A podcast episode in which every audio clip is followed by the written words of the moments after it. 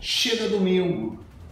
A galera então preocupada porque os próprios seguidores de Jesus não acreditavam né, em todo o seu poder. Senão, eles não tinham ficado tristes, não estavam chorando. Gente, oba, hoje é o dia que o Mestre ressuscitou. Onde é que será que ele está? Ninguém teve esse espírito.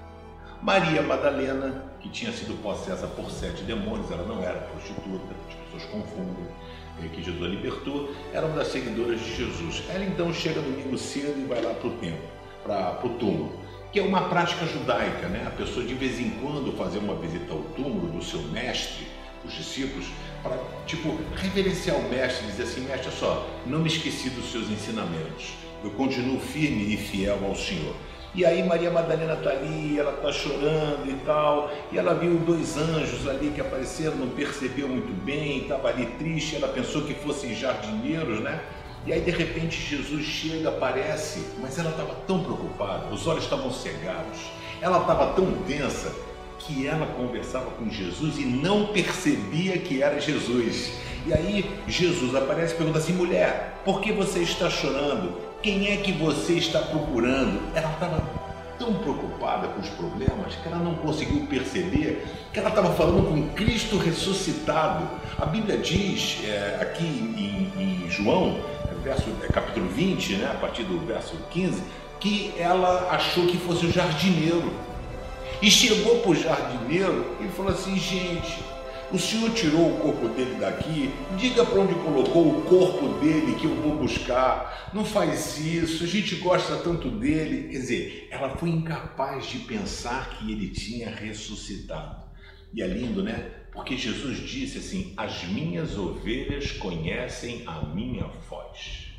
E Jesus então não tenta se explicar, tão somente ele diz assim: Maria, e na hora que ele fala Maria, cara, eu não sei se foi entonação, o timbre de voz, ela na hora vira e fala Rabone, que essa palavra quer dizer mestre. E Jesus disse: Não me segure ainda, né? Eu ainda não subi para o Pai, etc e tal. E Maria Madalena ficou então enlouquecida, viu Jesus ali ressurreto. Olha só, vou falar uma coisa para você. Jesus muitas vezes fala com a gente, está diante da gente, mas nós estamos igual a Maria. Estamos tão tristes com as lutas da vida, tão desacreditados, que nós não conseguimos perceber a excelência da presença poderosa e maravilhosa de Jesus. Jesus, quando chama pelo nome, fala Maria, aí ela fala é Ele, fala mestre, beleza? Você faz o seguinte, vai avisar a rapaziada que eu ressuscitei. Maria sai correndo, vai lá, fala para ele, fala assim: o mestre ressuscitou. Sabe quem acreditou? Ninguém. Ninguém acreditou. Não teve uma pessoa que falou, é isso aí, ele falou que. Não, não, não, não.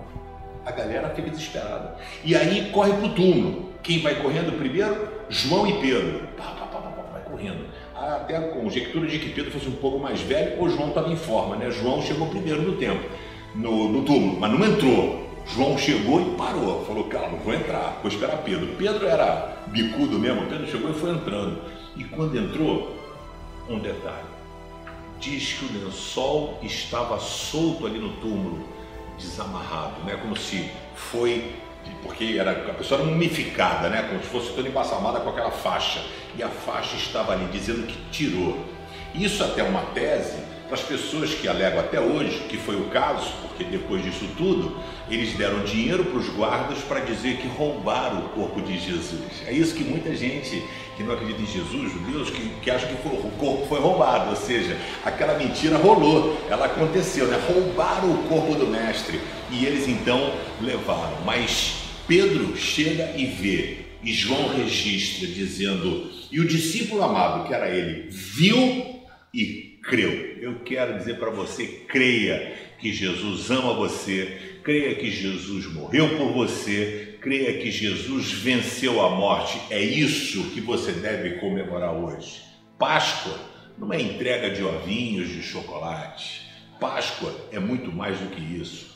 Páscoa é Jesus vencendo a morte e abrindo a possibilidade da gente ter acesso direto a Deus, não precisando de um líder religioso, um profeta, um pastor, um sacerdote.